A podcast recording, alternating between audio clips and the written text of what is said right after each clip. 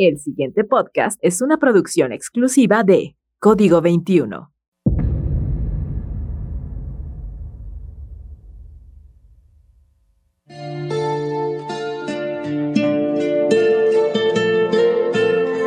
A lo largo de la historia, las mujeres se han relacionado de maneras distintas con el concepto de la limpia. Por un lado, se les ha exigido ser puras, impolutas y castas lo que impactó en su manera de relacionarse con ellas mismas y con su entorno, y que además dejó fuera a las otras, las sucias, las locas, las brujas, las feas, las prietas, las disidentes, las lenchas, las gordas, las que no caben en sus moldes, las que desafían el concepto de pulcritud. Por otro lado, la limpia es una práctica ancestral mexicana de cuidado que la mayoría de las veces sucede entre mujeres conjugando el sentimiento, la emoción y el cuerpo. Este programa pretende ser una limpia de aquello que sentimos y nos atraviesa, de las violencias y los males que vivimos. Esto es La Limpia, con Paula Maulén y Aranza García, por Código 21.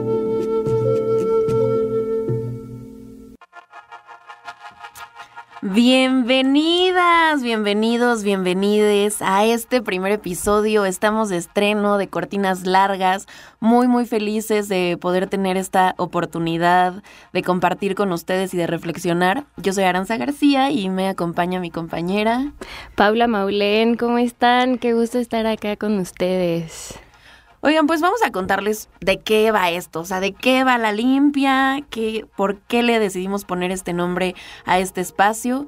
Nosotros queremos, nosotras queremos, a veces, ¿cómo cuesta nombrarse en femenino a veces cuando la historia todo el tiempo te repite y te ha nombrado en masculino? Pero justo en este programa estamos para nombrarnos a nosotras y buscamos que sea un espacio de reflexión conjunta que pueda acompañar en el camino a sentirnos mejor.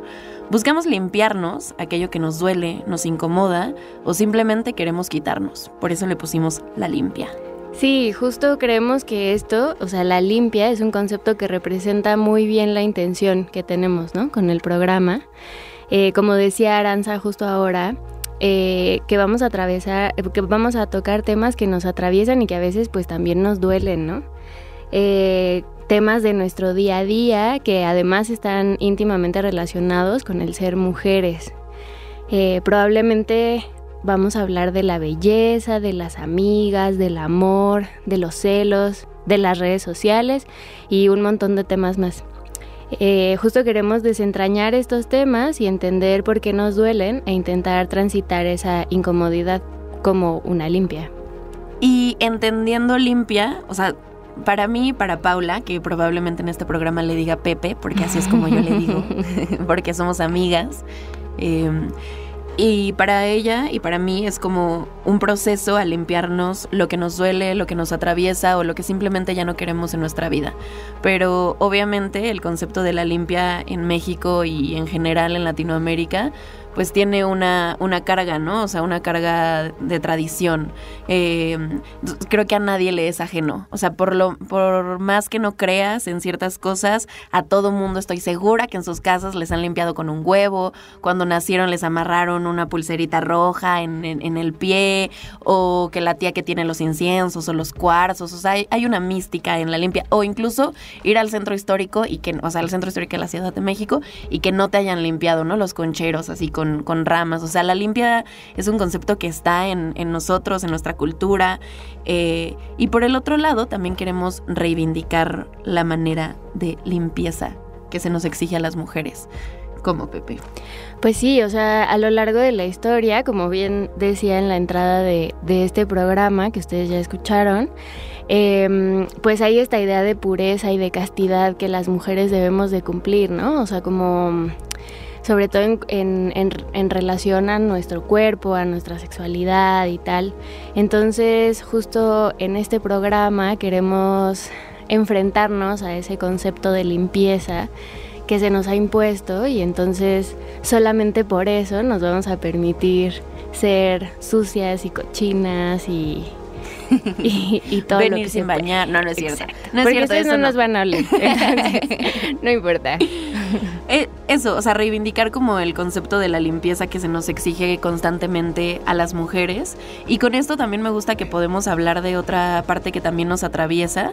Eh, o sea, no queremos que este espacio sea un, ay, todas las mujeres somos iguales y todas las mujeres atravesamos por lo mismo y todas juntas limpiémonos. No, queremos tener bien conscientes y claras nuestras diferencias. Y ahorita precisamente hablando de la limpieza me acordé, porque bueno, me voy a confesar aquí en este programa, ni modo. Eh, la verdad, yo siempre tengo mis uñas muy mal. O sea, siempre están súper despintadas, siempre están sucias, siempre tal. Y entonces una amiga, una vez, Génesis, que si está escuchando esto, le mando un besito, eh, que es una amiga afrodescendiente y muy activa, de hecho, en el movimiento afro, me dijo como, es que yo nunca podría salir así. O sea, yo nunca podría salir con las uñas como tú las tienes. Claro, me voy a describir un poco, soy una mujer blanca, clase media, etcétera, ¿no? Entonces, eh, pongo esto de ejemplo en este momento para decir que sí, en efecto, no todas las mujeres eh, somos iguales ni nos van a atravesar de la misma manera las mismas cosas, porque si bien aunque a todas se nos exige que seamos puras, castas y limpias, eh, definitivamente no nos va a atravesar de la misma manera esa exigencia, como en este ejemplo de esta conversación con Génesis, ¿no? Entonces sí, también decir que este es un espacio para cuestionarnos a nosotras mismas, para cuestionarnos desde el cariño, quizá, em, desde la comprensión total y también como quitarnos esa idea simplemente como de hermandad, porque tiene que ser así. No sé si me voy a entender. Sí, como de mm, homogeneidad quizás, ¿no? O sea, como de todas las, o sea, las mujeres como un concepto eh, como perfectamente consolidado y sin, sin ninguna textura, digamos, ¿no? Y la idea de, de nuestro programa, empezando porque pues nosotras somos dos mujeres distintas, eh, con distinto contexto, que, bueno, como ahora decía, somos amigas y por lo tanto compartimos algunas cosas, pero también es cierto que no compartimos todo, ¿no? Nuestras corporalidades, ah, aunque ustedes no, no las pueden ver en este momento, pero nuestras corporalidades son diferentes, nuestras familias también lo son. Entonces, empezando por reconocer que quienes vamos a hacer este programa somos distintas y que además queremos invitar a muchas otras personas, a muchas otras mujeres que también van a ser distintas y que es muy importante para nosotras como ver el punto de vista también desde estas otras experiencias. De hecho, hoy tenemos una invitada, porque claro que íbamos a arrancar con una invitada y es que sí, o sea, queremos profundizar eh, en el concepto de la limpia. Hablando de eso específicamente, vamos a ver qué dice el diccionario, porque qué padre lo que nosotras dos opinamos y lo que es para nosotras, pero pues, ¿qué es la limpia en general? Pues el diccionario enciclopédico de la medicina tradicional mexicana de 1994 define a la limpia como un procedimiento ritual cuya finalidad es la prevención, diagnóstico y o el alivio de un conjunto grande de enfermedades. Entre ellas destacan las concernientes a la penetración de inmundicias en el cuerpo. Y esto me gustó mucho, como no es una, no es una enfermedad de que gripa, influenza, COVID.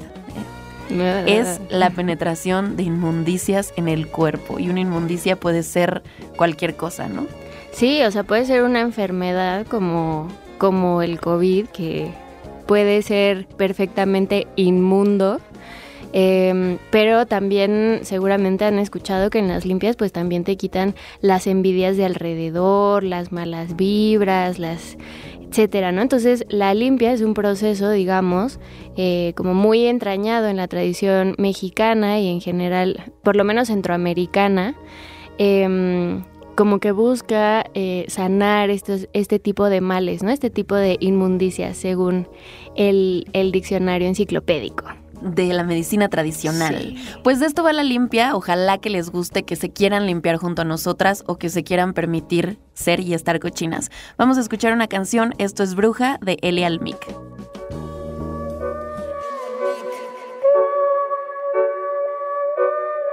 Ahí viene la bruja. Porque somos mucho la bruja que todavía estamos vivas.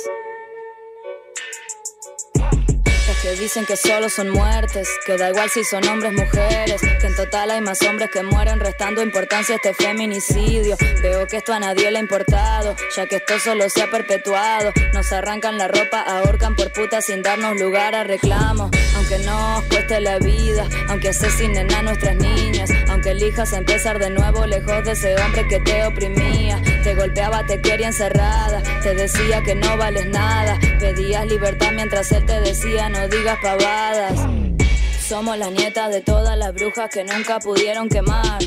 Somos las nietas de todas las brujas que nunca pudieron quemar.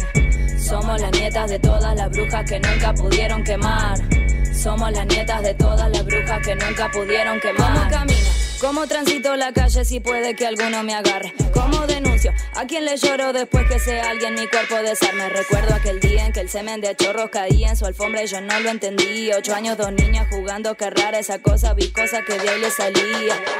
Querías igualdad, decir lo que pensás y te tildaron de caprichosa. Paradigma patriarcal nos mata y dispone que seamos vistas como cosas. Uruguay natural con violencia de macho naturalizada.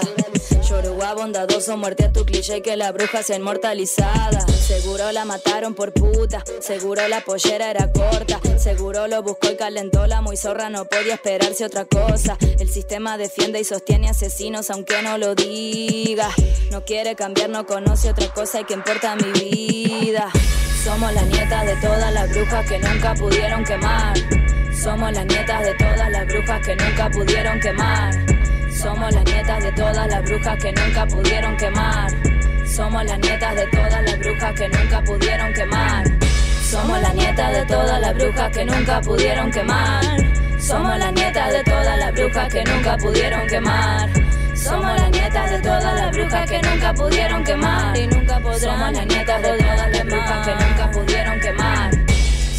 Nietas de todas las brujas que nunca pudieron quemar. Somos las nietas de todas las brujas que nunca pudieron quemar. Que nunca pudieron, que nunca pudieron, que nunca pudieron quemar. Mm-hmm. Somos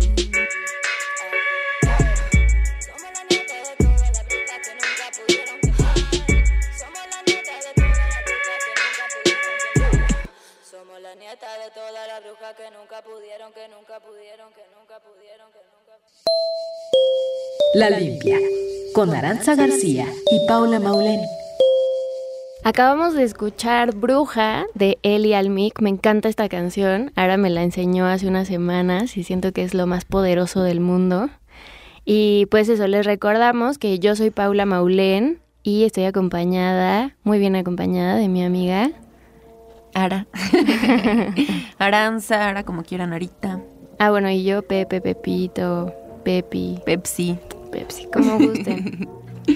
Nosotras somos, eh, pues principalmente dos amigas y ya más personalmente, pues yo soy periodista, soy una mujer muy curiosa, me gusta bailar, eh, no sé qué más decir de mí, la verdad.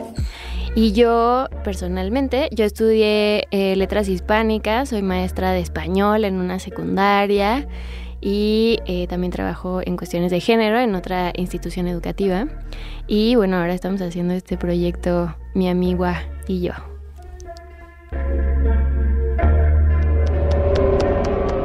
Lo que nos duele. Bonita, haz pedazos tu espejo para ver si así dejo de sufrir tu altivez.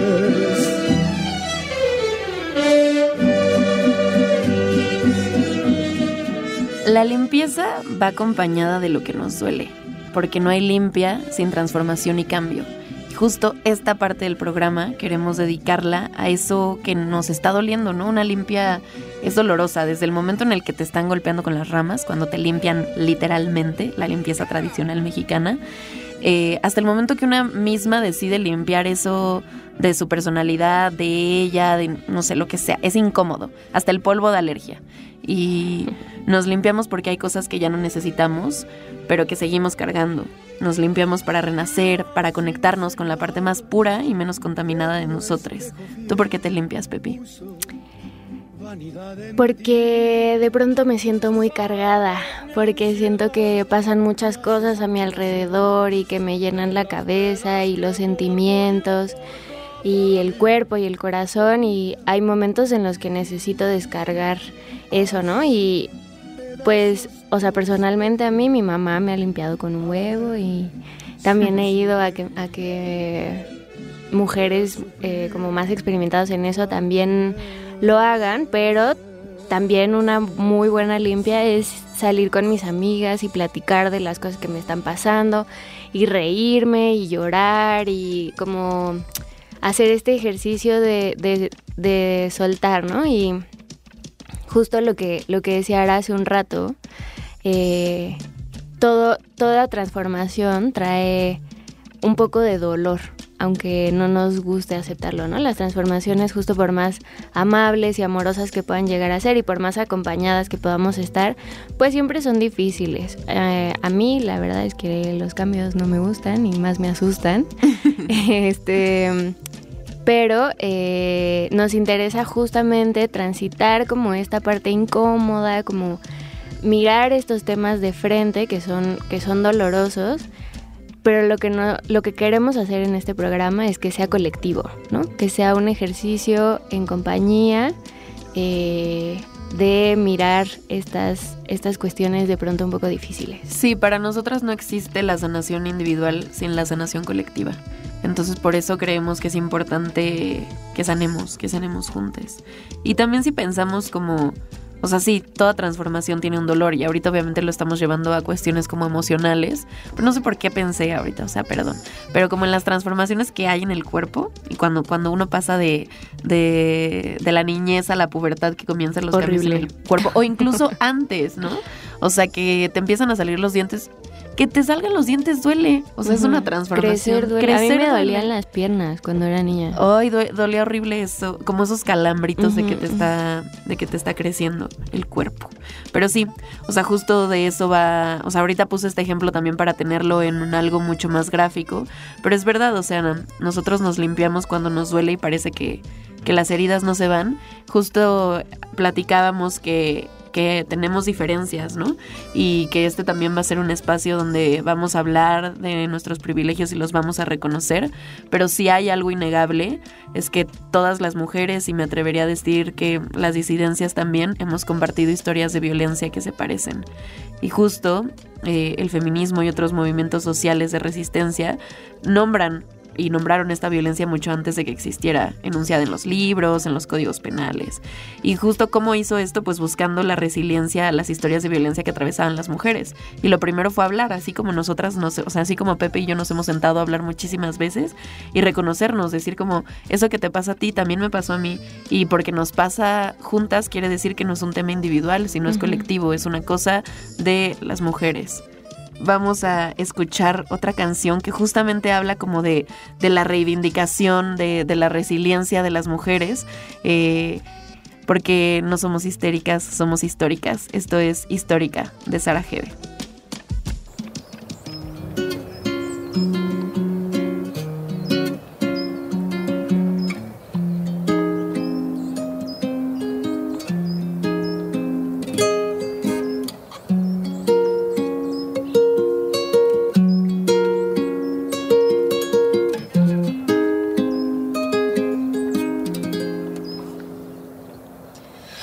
Hebe. porque hay días en que parecen tan frágiles como el papel. Solo el amor consigue hacerlas fuertes. Romperé lo que me ate para volar y recibir la luz del sol cuando sale. Cuando sale.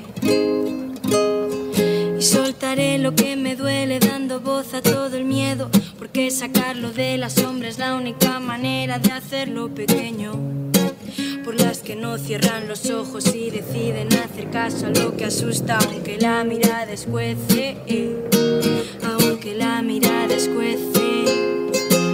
Aprenderé a quererme, aprenderé a mirar de frente a la tristeza cuando venga disfrazada de una rabia sorda y ciega. Aprenderé a sacar también la pena, pa' que no me y me haré fuerte convirtiéndola motor para el camino que me queda. Y me haré fuerte convirtiéndola en motor para el camino que me queda. Las heridas solo sanan con amor y digna rabia. Habrá que abrir con una ganzúa. La costumbre de esconder las lágrimas y todo lo que arrastran. Habrá que aprender a soltar a viva voz y con la cara mojada. Ya no quiero siempre con mi máscara de hierro. Me enseñaron a llevarla contra todo lo que falta. Pero no me deja verme, no me deja verte. Tantas veces es un nudo que rodea mi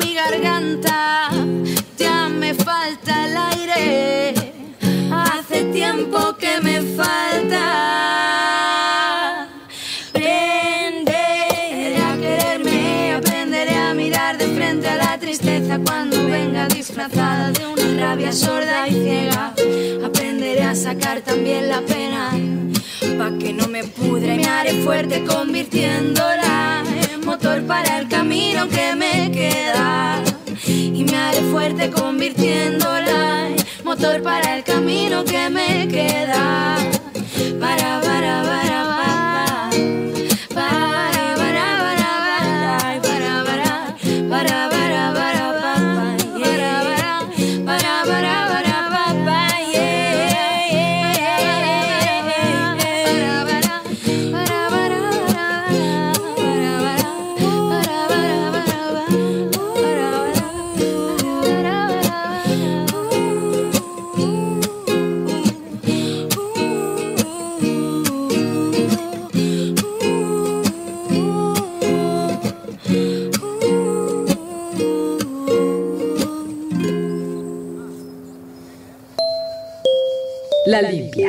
Con Aranza García y Paula Maulén. Acabamos de escuchar Aprenderé, cantada por la otra. Me encanta esta canción. Vamos a traer puras rolas que nos gustan, eso es la verdad. Y bueno, en esta ocasión eh, estamos hablando como de lo que nos sana, de la limpia, de purificarnos, de la, de suciedad, etc. Y en esta ocasión lo que nos sana es el saber. Es reconocer que lo que hoy parece una tradición de nuestra abuelita lleva consigo un proceso importante de resistencia. La resistencia de sobrevivir la tradición a pesar de que la quisieron borrar y esa tradición es precisamente la limpia.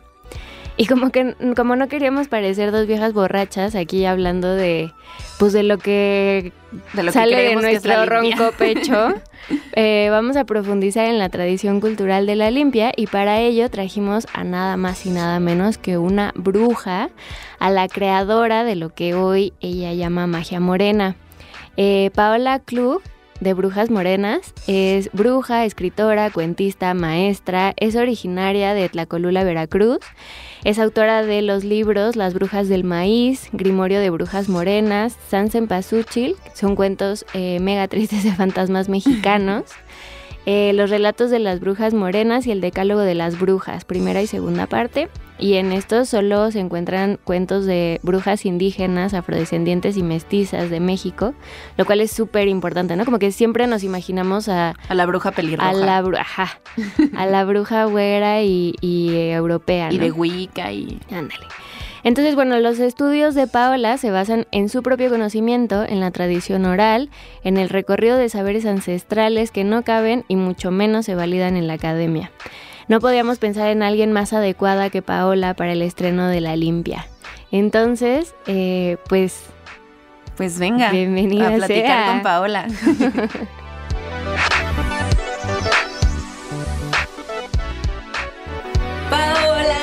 bienvenida a La Limpia. Muchas gracias por acompañarnos. Primero, bueno, cuéntanos sobre ti, de dónde nace esta curiosidad por hacer un mapeo, si es que así lo podemos llamar, como mapeo, no sé, habría qué palabra ponerle, sobre los saberes ancestrales, sobre la magia y sobre la brujería morena. Hola, mucho gusto y qué bueno que me invitaron a la limpia. Feliz de estar acá con, con ustedes y con todo su equipo. Pues, pues yo creo que desde niña me han gustado las brujas, me parecían más interesantes que las princesas en realidad. Eh, y es como algo que, no sé, he venido cargando ya con más eh, como conciencia. Eh, pues yo creo que de la adolescencia sentí que como que mi moral y mi espiritualidad no jalaba para el lado católico por algún motivo. Eh, y fue así que empecé a leer, empecé a investigar de diferentes tipos de prácticas hasta que llegué pues a, al, al, inicio, ¿no? Que es la brujería mexicana. Y este, me pareció algo maravilloso y algo un poco ignorado por los propios mexicanos, ¿no? En cuestión de curiosidad, en cuestión de, de conocimiento, eh, más allá de lo que pasa con las abuelitas, ¿no? Los, o las mamis, eh, con el tema de la arbolaria, todo lo demás está como en el olvido, ¿no? Y pues básicamente por eso, por eso empecé a, a rascarle a ver qué me encontraba y pues encontré un mundo maravilloso. Me encantó que mencionara lo de las abuelitas porque es algo que al inicio de, del programa Pepe y yo hablábamos como un poco la importancia que tenía, o sea, y Pepe y yo sin saber, o sea, sin ser, no sé cómo decirlo, estudiantes, estudiadoras, conocedoras hacia profundidad de, de, la limpia, pero sí decíamos y mencionábamos como, como nuestras abuelas han jugado un papel importante eh, en, en decir, pero ya, no te interrumpo más, perdón.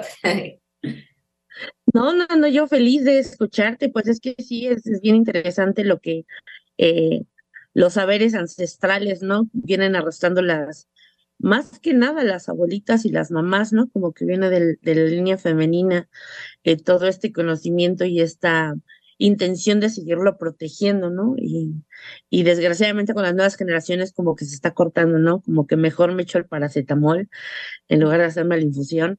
Entonces siento que es importante que, que lo preservemos y que lo sigamos eh, practicando también.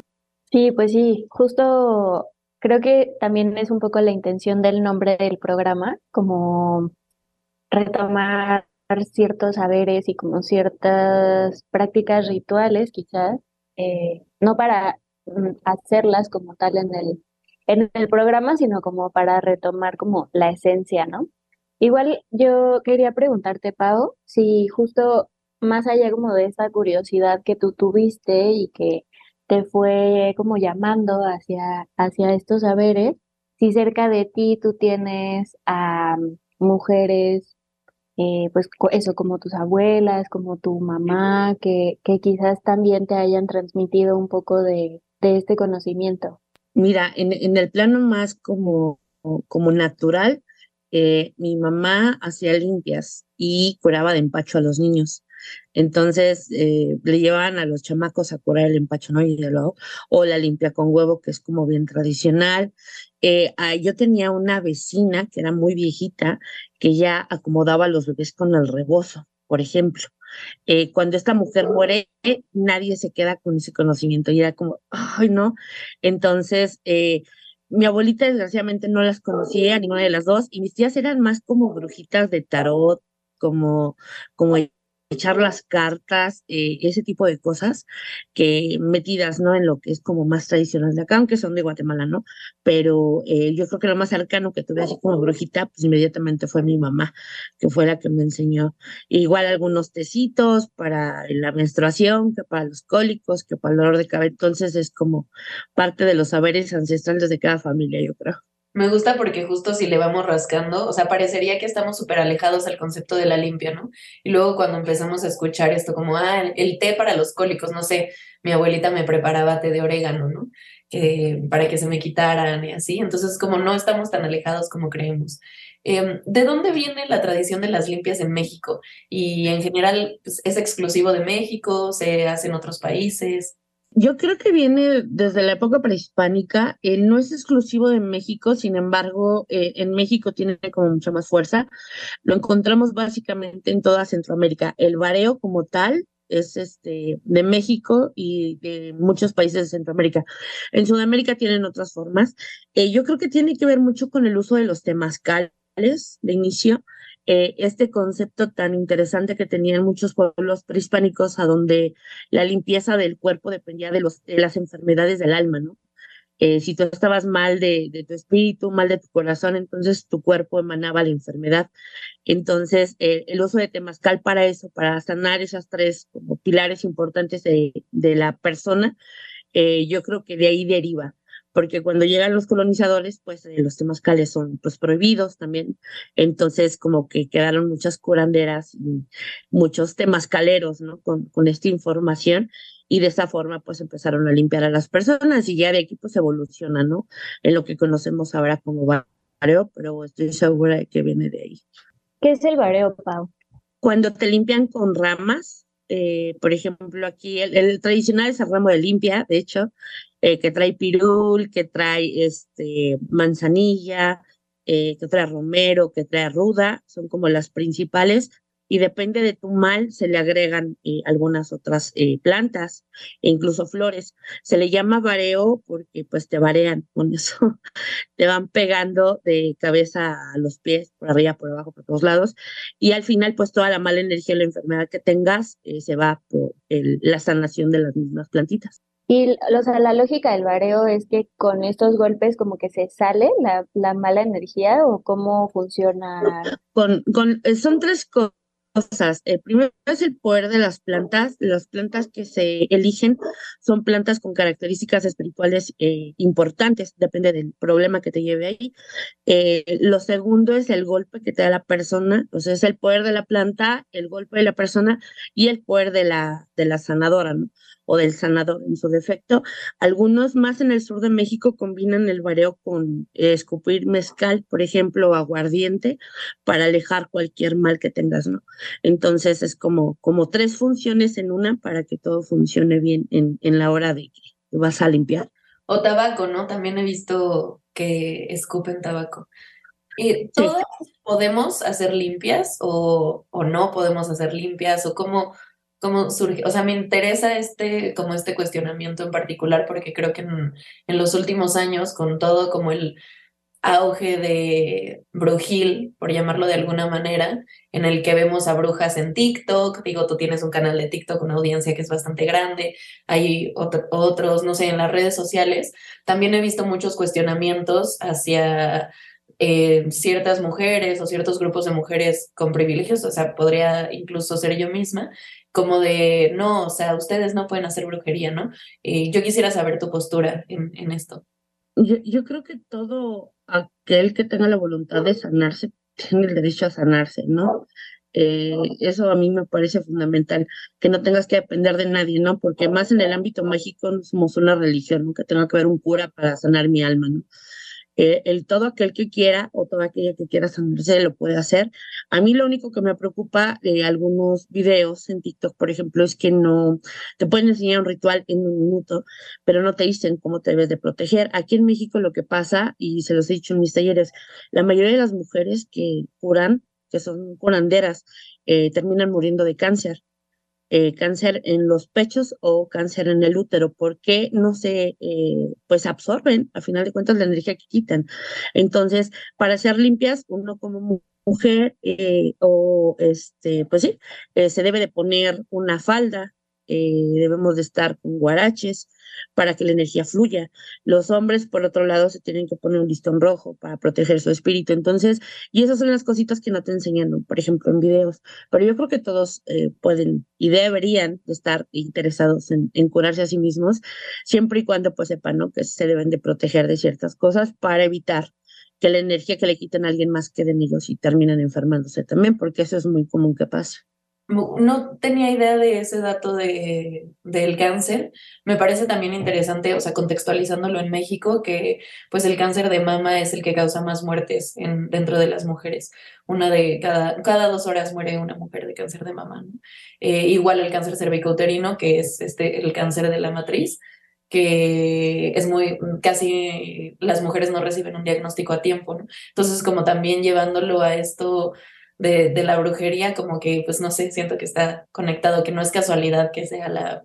no, si haces un, un, censo entre mujeres que hacen limpia o personas menstruantes que hacen limpia, te vas a dar cuenta que la mayoría tiene quistes en los ovarios o tiene eh, dolores fuertísimos a la hora de menstruar o tiene su ciclo irregular o con flujo abundantísimo, o tiene cáncer mamario, o tiene cáncer en, en, en este, en la matriz, o entonces es algo muy común. Eh, y pues por eso sí se pide como cierta protección para evitar eso, porque al final de cuentas el cuerpo de la mujer está diseñado para absorber.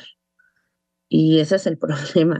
Entonces, si no nos cuidamos, pues sí nos enfermamos. Y eso, pues sí, sí hay que ponerle atención. Y que también supongo que así como hay estas mujeres que, que limpian, pues supongo que ellas también necesitarán ser limpiadas, ¿no? O sea, no solamente son ellas quienes cuidan a los demás, sino que ellas también ocupan de cuidados y, y, y como de estas redes de, de otras personas, ¿no? Sí, uno, uno se puede limpiar. Este, no puedes limpiarte tú misma con huevo, por ejemplo, por obvias razones, o hacerte vareo, pero tenemos baños espirituales, eh, podemos ir a enraizarnos, o sea, hay formas. Eh, y en dado caso, ya en casos muy extremos, pues le puedes pedir otra mujer que te limpie. Entonces ya es como, es algo, es algo normal, pero uno sí se puede sanar, uno se puede cuidar también. Y es como obligatorio si te dedicas a esto. ¿Cómo aprendemos a limpiarnos o cómo se aprende a hacer una limpia? Mira, nena, generalmente este tipo de prácticas se dan como de eh, abuelita, mamá, mamá, hija. Es así como se dio durante mucho tiempo.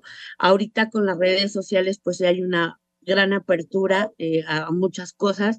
Eh, el COVID también nos dio la oportunidad de, enlazarnos, eh, de hacer talleres, de dar conferencias. Yo creo que hay muchas formas. Lo, lo, principal sería para mí que eligieran la práctica que quieren, ah, por donde quieren caminar, eh, porque cada práctica tiene diferentes formas de limpieza. Entonces, no es lo mismo la limpieza de la santería, por ejemplo, que la limpieza de la brujería tradicional o, o, o, de las brujas nórdicas o de las celtas. Entonces, lo primero es como que encauzarte y ya que estés encauzado, pues ya buscas una forma. Hay muchos libros y hay muchísimos talleres. Eh, yo lo que les recomiendo si toman talleres, por ejemplo, que vean eh, las opiniones de las personas, porque con las brujitas, a mí yo siempre lo digo, es tonto, pero me parece que es así, es como cuando vas a una estética con un tatuador, ¿no? Tienes que dejarte llevar por las recomendaciones, porque si te vas con el primer tatuador y te desgracia, pues ya fue, ¿no? O que te corte, o que te feo, o te deje feo el cabello. Entonces, con las opiniones eh, que uno vea en internet, pues ahí ya sabes si, si conviene o no para nosotras no es un proceso tan ajeno eh, la limpia, pero podrías describirnos más o menos cómo, cómo es este ritual de inicio a fin, eh, digamos, el que tú haces, ¿no? O sea, estoy entendiendo que hay más de una manera de, limpiarnos, como puede ser a través de las varas, a través del temazcal.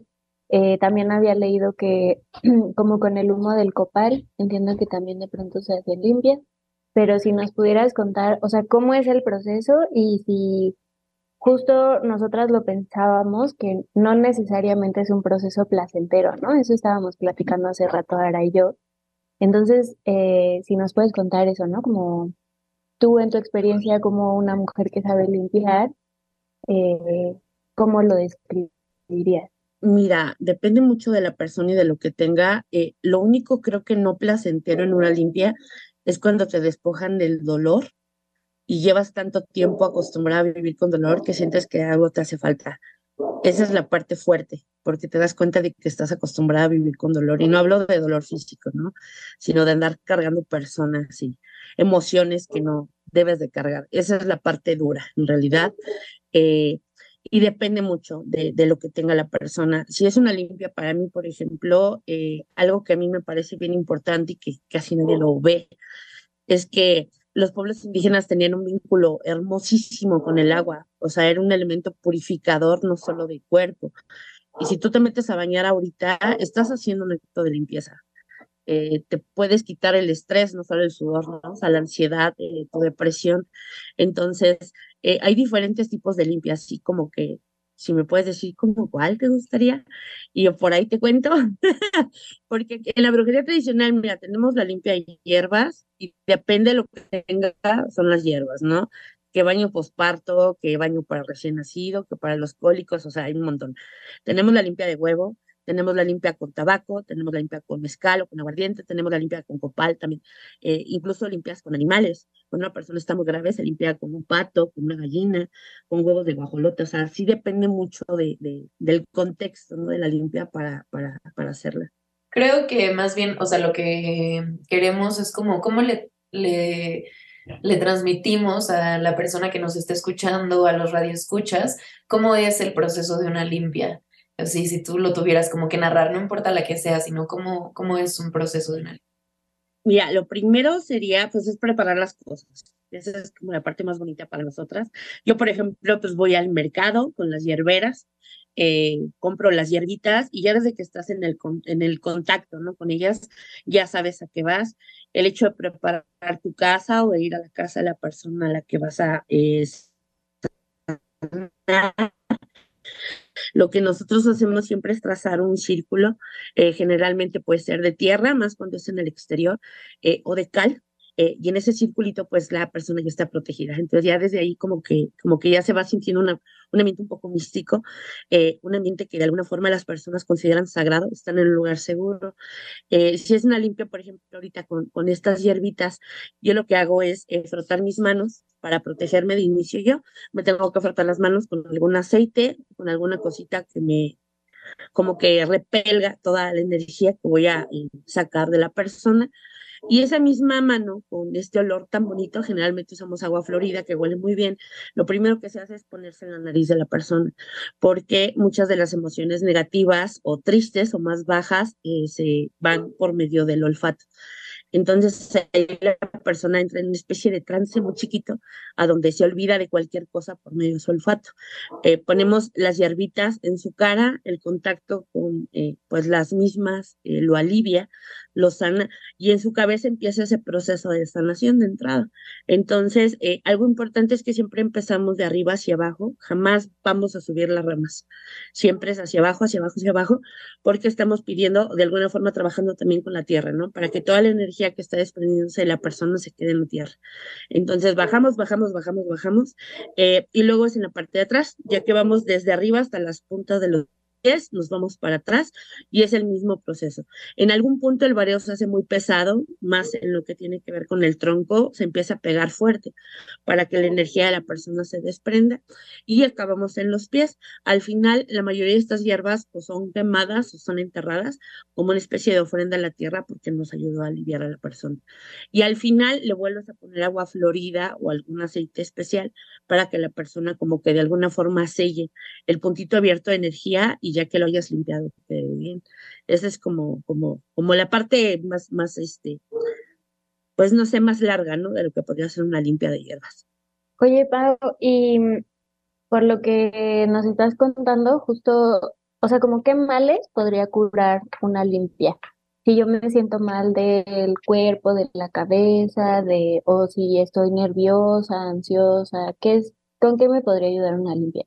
Mira, generalmente cuando las personas van a hacerse una limpia es porque tienen eh, o ansiedad muy fuerte, no pueden dormir, eh, tienen un dolor muy fuerte en la cabeza, por ejemplo, o se sienten cargados. O sea, tú, sabes cuando estás como con muy mala vibra, que todo te hace enojar, todos te hacen enojar y no soportas a nadie, es porque traes una energía muy densa, ¿no? Entonces, esas son como las razones más, como, más light por la que una persona va. Hay personas que eh, les hicieron mal de ojo, tienen un dolor de cabeza horrible y no se les quita. Hay personas que se están parando a las 3 de la mañana todas las madrugadas. Eh, y sienten que alguien los está viendo, entonces sienten que traen como un muerto cargando o una sombra, como le llamamos nosotros. Eh, personas que comieron algo y que saben que esa persona que se los dio les echa como mala onda. Entonces, hay 40 mil razones por las que una persona va a hacerse las limpias eh, y casi todo se puede curar por medio de una limpia, pero sí es como gradual. No hay cosas que no se limpian con una, con una sola limpia, pero hay un proceso como brujeril que les puede ayudar a sanar y pues básicamente se puede curar cualquier cosa. Pues mucho ojo, para quien se sienta así, ya está, ya sabe qué cosas es lo que pueden ir cargando y qué cosas nos podemos ir limpiando. ahorita mencionabas eh, a la tierra, ¿no? Como esta conexión que hay con la tierra, se le va, con lo que decías de las ramas que se va echando a la tierra. Justo, ¿cuál es esta conexión entre las tradiciones y las prácticas eh, mexicanas y la naturaleza? Uy, es que está bien fuerte esa, eh, el papel de la mujer en la época prehispánica, yo creo que no solo en nuestra cultura o en nuestras culturas, sino básicamente me atrevo a decir que en todo el mundo, era el, el, papel de estar en casa, ¿no? Y de sanar a sus hijos. Entonces, eh, desde el primer momento la mujer es un vínculo especial con la tierra. Tiene que conocer las hierbas, tiene que conocer sus, eh, sus propios saberes, ¿no? Y sus ciclos, eh, porque pues los hombres eran los cazadores y los pescadores, ¿no? Las que se quedaban sembrando eran ellas. Entonces, eh, ese es el primer como vínculo, ¿no?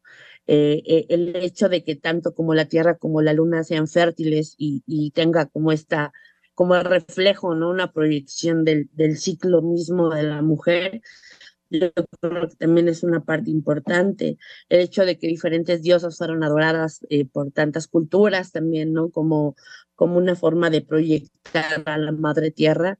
Eh, y lo vemos como un referente, ¿no? En todos los continentes. Eh, yo creo que el papel que tiene la mujer con la tierra es sumamente importante.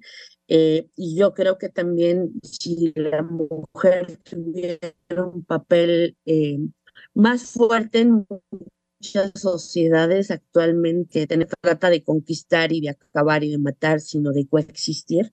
Y yo creo que la mujer puede hacerlo mucho mejor de lo que lo han hecho hasta el momento. Eso y que a final de cuentas el cuerpo de una mujer es su primer territorio a defender, ¿no?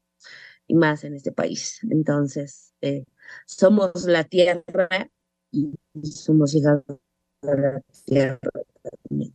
Me encanta. Sí, justo esto de que el cuerpo es el primer territorio de lucha y el primero que se defiende, a mí es algo que me hace mucho sentido. Y justo, ¿no? O sea, con todos estos eh, violencias patriarcales y, machistas que, que se ejercen contra nuestros cuerpos, como que hay mucho paralelismo con también con cómo se violenta la tierra, ¿no? ¿Qué cosas cotidianas hacemos sin darnos cuenta que tienen un saber ancestral? O sea, si tienes así tres ejemplos claros que dices, ay, eso vino de un saber ancestral que no sabemos, ¿no? Como puede ser, o sea, a mí al, justo pienso en que nadie cree en eso, pero ahí están todos poniéndole a su bebé recién nacido un hilito rojo en el pie, ¿no? Como ese tipo de cosas. Eh, las mujeres embarazadas en eclipse, por ejemplo, esa es como la clásica, el poner tijeras eh, debajo de la cuna del bebé para que no se lo lleve la bruja, esa es otra que es muy común.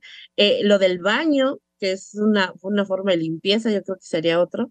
Y esto de que todos van protegidos al panteón o con un, un poquito de ruda, y si van a ir a un velorio, para que no les entre el mal de aire, que nadie cree, pero todo el mundo lo hace, entonces serían como las más, mis, mis, cuatro, mis cuatro favoritas. Que, o sea, yo nada más quería saber qué es el mal de aire, porque eso no, yo no lo había escuchado. El mal de aire eh, te da eh, cuando respiras, ya sea por la nariz o por la boca, en un lugar a donde pasó una tragedia, a donde murió alguien o a donde hay como mucha angustia en el aire. Entonces, por ejemplo, cuando vas a un panteón, pues la tierra está cargada de tristeza y de dolor de toda la gente, ¿no? Y vas a un velorio igual. Eh, cuando, no sé, pasas por un lugar y acaban de atropellar a alguien, siempre te debes de cubrir la nariz y la boca, porque si no el mal de aire te hace mucho daño. Este, entonces, ahorita con el COVID, muchos nos estuvimos cuidando sin saberlo pero siempre que vayan a salir sin mascarilla y vean algo así, inmediatamente taparse la boca y la naricita, porque este, te afecta mucho físicamente cuando te entra el mal de aire, o sea, te enfermas bien cañón como unos tres meses y no te limpias.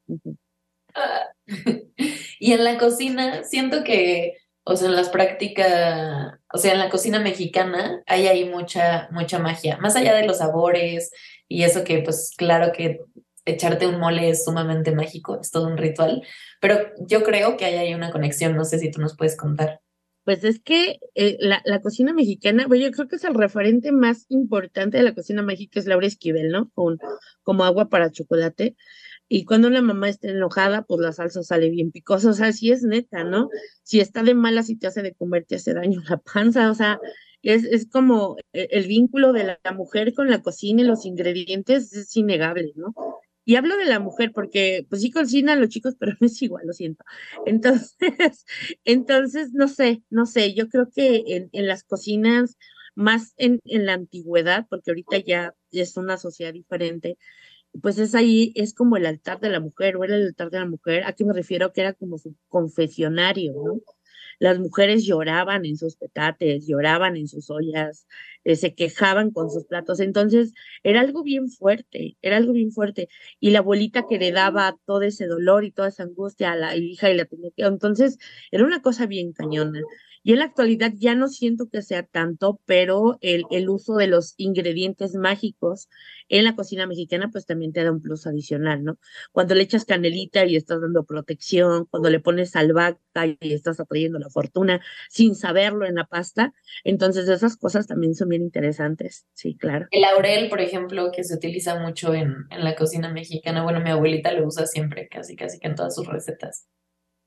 Y ese trae victorias, eh, y te abre caminos. Entonces, comemos magia, chicas. La jamaica con romero también, ¿no? El ajo. El ajo. El ajo es súper poderoso. Y las, bueno, a ustedes no les tocó, pero a mí todavía me tocó que muchas abuelitas y tías tenían coronas de ajos ah, en las sus cocinas para, para este, matar, bueno, para evitar los malos espíritus. Entonces, sí tenemos mucha tradición de cocina mágica acá. Cañón. Sí, igual yo pensaba en mi familia, em, o sea, bueno, mi abuela cocina muy tradicional mexicano y tal, pero yo pienso como en los momentos más críticos familiares en donde se hablan los problemas, es en la cocina, ¿no? Es en la cocina mientras nos echamos un taco junto a la estufa calentando nuestras tortillas y, paradas, ¿no? Todas, todas platicando ahí. es que el comedor es nada más como para Navidad, ¿no? O sea, es ahí. Sí, es formal, es más formal. Sí, claro.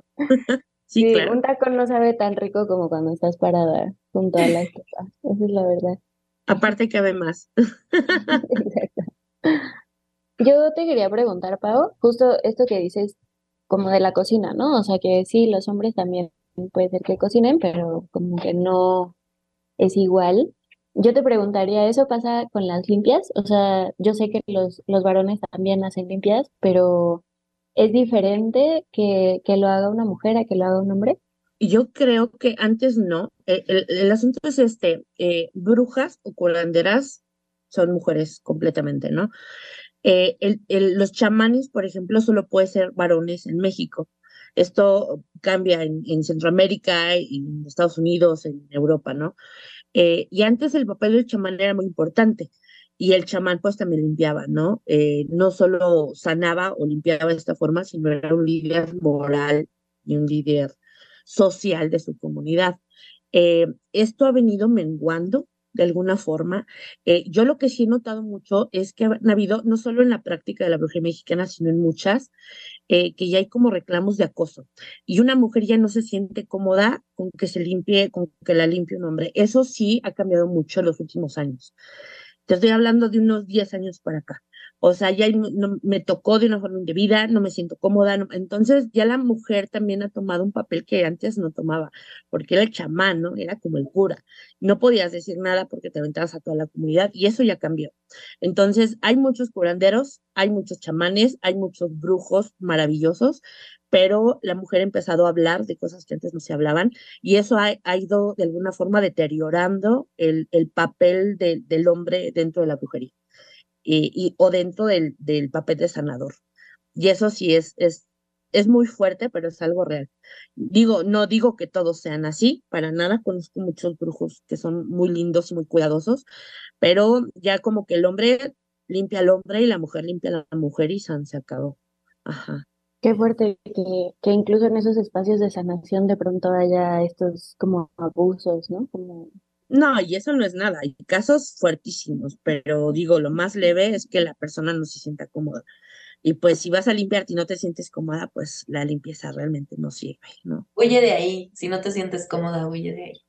O bueno, que sea una incomodidad que te transgreda, ¿no? Porque también, por ejemplo, en el programa nosotros tenemos una sección que se llama Lo que nos duele, porque creemos que justo para hacer este proceso de de la limpia que, que Paula y yo entendemos como, bueno, Pepe y yo entendemos como eh, quitarnos, despojarnos de algo que nos está haciendo mal, ¿no? Eh, y entonces, pues justo es como, hay una hay un momento que es doloroso porque es reconocer algo que te está haciendo daño.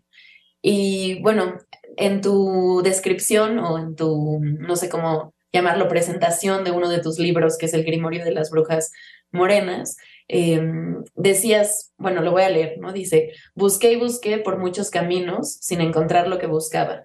Y curiosamente, lo que yo buscaba estaba dentro de mí. Bueno, a mí me parece una frase súper bonita, como el poder que tenemos, ¿no? En, nosotras, es como eso que buscas está aquí. ¿Cómo, ¿Cómo te ha ayudado estas prácticas? ¿Cómo te ayudó crear esta comunidad gigante de brujas morenas? ¿Que lo esperabas? ¿Cómo, cómo fue ese proceso? No, yo no tenía ni idea de, que hubiera tanta gente buscando lo que yo buscaba. eso, eso es real, ¿no? Eh, pues yo, yo empecé con Brujas Morenas por el libro, que es un libro de cuentos, a donde yo quería eh, que el, el, eurocentrismo mágico dejara de ser tan importante, ¿no? Eh, que pues todas conocemos abuelitas, mamás, tías que practicaban brujería y no había nada sobre el tema, ¿no? en cuestión literaria. Entonces yo por eso hice los relatos de las brujas morenas y pues después empezó a crecer y a crecer, a crecer hasta convertirse en lo que es ahora. Eh, a, mí, a mí me salvó la vida, a mí me ha ayudado en todos los sentidos, me siento una persona mucho más fuerte, mucho más feliz, mucho más plena, disfruto cada día de mi vida, disfruto mucho a la gente que amo, disfruto el atardecer, el amanecer, el anochecer, o sea, a mí, a mí me ha cambiado la vida, o sea, completamente, completamente. Y me hace muy feliz saber que las personas que están en Brujas Morenas eh, se sienten seguras, seguros, segures, eh, que están tranquilos, que están en, un lugar a donde son aceptados, a donde nadie los juzga, donde pueden hablar de lo que quieran y respetarse y amarse y valorarse unos a otros. Entonces, a mí, a mí me parece que Brujas Morenas fue algo muy, muy bonito y que es algo muy importante para muchos, ¿no? Más allá del tema de la brujería, más allá del tema de la identidad cultural, eh, el, el, hecho de permanecer algo que no te lastima eh, y que no te sujeta, sino que te da en libertad, es algo que a mí me parece bien importante más en estos días. Qué chido, Pau. Oye, y por ejemplo, ¿qué le dirías tú a alguien que ahorita no se encuentra, que como que se está buscando? Como, como, ¿qué, le, ¿Qué te dirías a ti, a tu yo del pasado cuando tenía esta necesidad como de encontrar ese algo? Es que mira, yo creo que todo surge a falta de, de la falta de amor propio. Eh, como que todos vivimos con las expectativas que alguien más tiene de nosotros de entrada, cómo te debes ver, qué debes hablar, qué debes hacer, qué debes estudiar, qué debes de trabajar, o sea, eh, no vivimos nuestra propia vida. El primer consejo que yo le daría a esa Paola chiquita es que se acuerde que es una persona mortal, y que tiene bien poquita vida para vivirla y disfrutarla, ¿no? Entonces, eh, el que sea yo consciente de mi mortalidad y que todas las oportunidades que llegue a tener las debo de tomar, eh, porque tengo una vida que es como un parpadeo en el universo, eso sería mi primer consejo. Eh, si yo pierdo mi tiempo llorando porque aquel no me quiere, porque reprobé, porque mi mamá no me dio permiso de ir al concierto, por, o sea, lo que sea, es una pérdida absoluta de tu tiempo, que no le tenga miedo al dolor, porque el dolor te hace crecer, porque el dolor te hace más fuerte. Nos eh, han enseñado que el dolor es malo, pero el dolor te forja muchas cosas, eh, que no ande buscando la aceptación de nadie, porque la única aceptación que necesito es la mía, porque convivo conmigo misma nada más. Eh, ya los demás si tienen problemas es su problema, no mío. Entonces, esas son las cosas que yo le diría, ¿no? Porque si tú encuentras esos puntos, que eres una persona que se va a morir, que eres una persona que merece ser amada por ti misma, eh, que las únicas expectativas que debes de cumplir son las tuyas y que te puedes equivocar si la cagas, lo demás no importa. E, eso, eso sería como fundamental. lo demás de verdad no importa. Muchas gracias por compartirnoslo.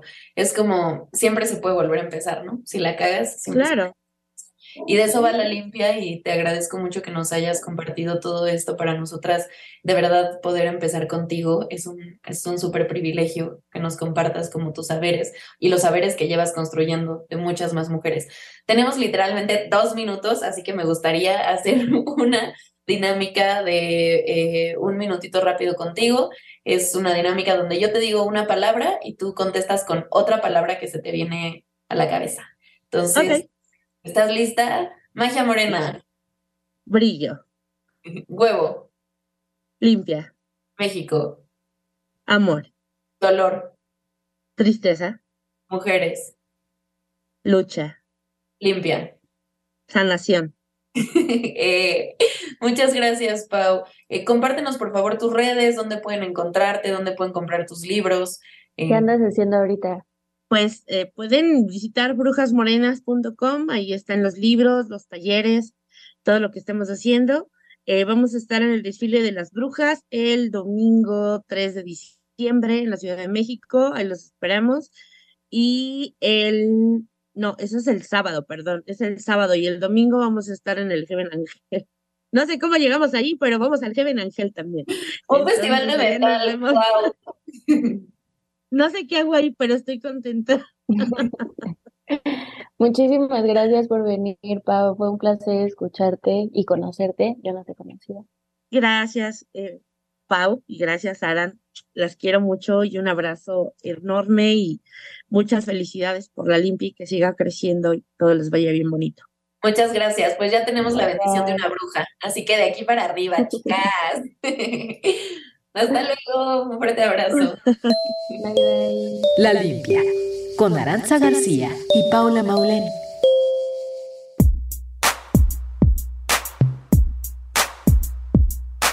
¿Quién va a detenerte? ¿La muerte, la edad o la idea? idea, idea, idea ¿Quién va a detenerte? ¿Quién va a detenerte? ¿La muerte, la edad o la idea?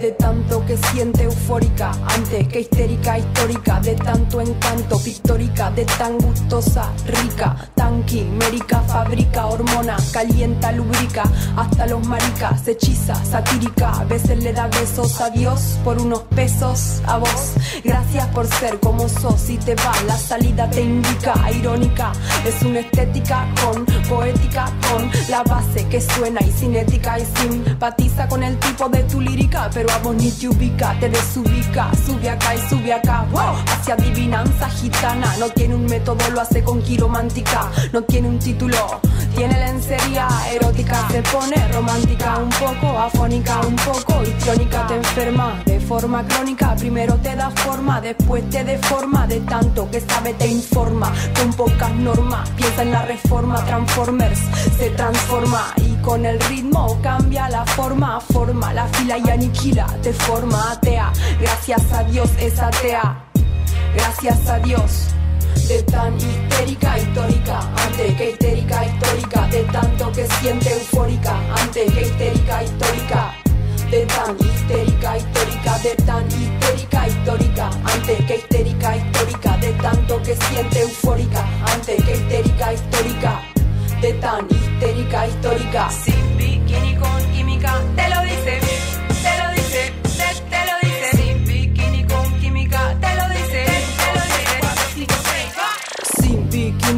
química, te lo dice con mímica, cero mística, pura física de este lado, para que me miren y no me toquen desde este punto, para que se acerquen, pero no sofoquen de arriba o abajo, para que me enfoquen, para que empiecen a probar que me provoquen y le invoquen y no me toquen, se siente el espíritu invoquen, móvete Ken, no sumen, no resten, signifiquen, multipliquen, morite Ken, somos adultos pero hay versiones muy muy bichiquen, oh es cuestión de tu gen, gente que te aplaude por aplaudir público, bobo como mono, no sabe a quién seguir, no sabe a quién elegir, no hay candidato ni candidata, son todas ratas, mentira las encuestas, por eso yo, por eso yo, por eso yo, por eso yo, por eso yo, por eso yo, y voy, voy, voy, el voto anulo me postulo, voy a ser presidenta, el petróleo no será para la venta, el gas es nuestro para la gente friolenta, cuando sea presidenta Argentina se reinventa, de tan histérica histórica,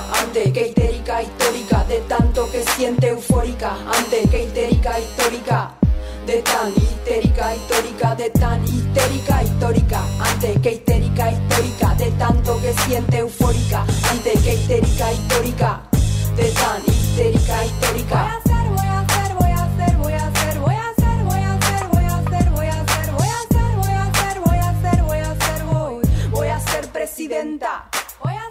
Esto fue Histórica de Sara Gebe y me encanta que así despidamos el primer programa de La Limpia. Muchísimas gracias por acompañarnos en este estreno y espero que todas las mujeres puedan ser lo que quieran ser. Así sea presidenta, lo que sea. Pues somos históricas. Me encanta, sí, fue un placer, estoy súper contenta de estar con Nara, de haber compartido también este primer episodio con Paola Klug. Creo que estuvo, estuvo muy interesante, me, me encantó todo lo que nos dijo. Nos escuchamos el próximo miércoles, muchísimas gracias a José Luis que está en los controles y a toda la gente de la producción. Y recuerden que nosotros somos La Limpia por Código 21.